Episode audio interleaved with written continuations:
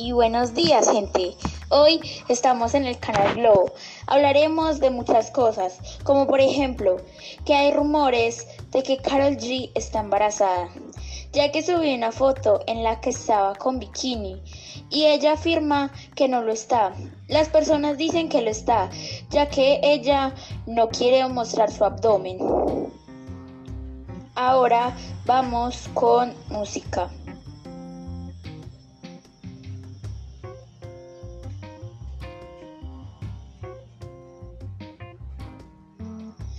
Ahora hablaremos sobre unos temas mucho más serios que están ocurriendo debido a la pandemia del coronavirus.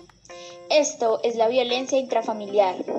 De acuerdo con el último informe del Observatorio Colombiano para las Mujeres, entre el 25 de marzo y el 11 de abril, la línea nacional 155 atendió 1.674 reportes de violencia intrafamiliar evidenciando un aumento significativo con respecto al mismo periodo del año pasado. Además, si bien es cierto que debemos entender que esta situación nos afecta a todos en formas diferentes, hay algunos comportamientos que van más allá de conflictos que puedan ser manejados en casa. Por eso es que ponen en riesgo la salud física y psicológica de otros miembros del hogar y esto se puede presentar a través de la intimidación, manipulación, amenazas directas o indirectas, humillación, aislamiento, entre otras. Y ahora vamos con nuestra amiga María Fernanda, que es una invitada muy especial aquí en la radio Globo.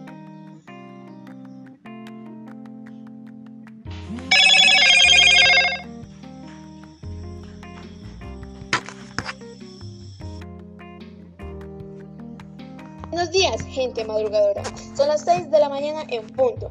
Y felicidades a aquellas personas que se levantan temprano sin ningún tipo de problema.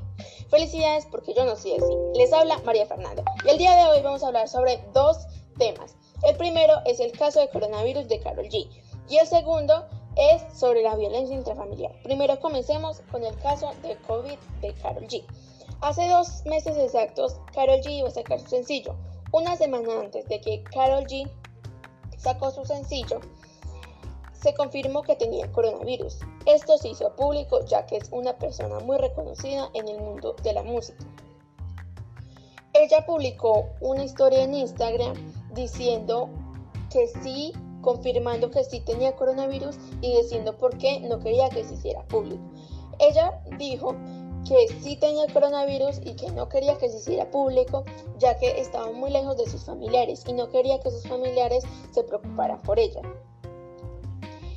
Ya que no quería tampoco que se hiciera público, porque el protagonismo se iba a ganar en que ella tenía COVID y no en el nuevo sencillo que iba a sacar.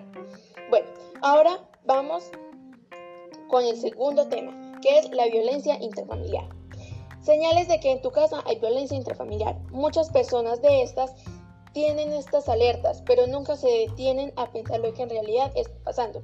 Pueden tener moretones o marcas hechas por cuerdas cuando se amarra a alguien en particular alrededor de las muñecas, los tobillos o los brazos, e incluso hasta el cuello.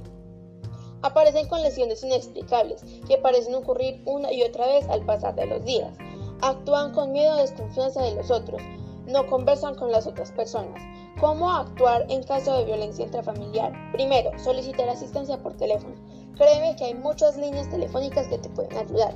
Segundo, acudir inmediatamente a un hospital o centro de salud, ya que si la persona te ha agredido físicamente, tienes que ir. Tercero, denuncia al agresor. La opción de abandonar el domicilio o casa. Por favor, trata de que esto no siga a mayores y por favor, no dejen que esto avance. No tengas miedo de contar a las personas cercanas y a tus familiares lo que en realidad está pasando. Gracias.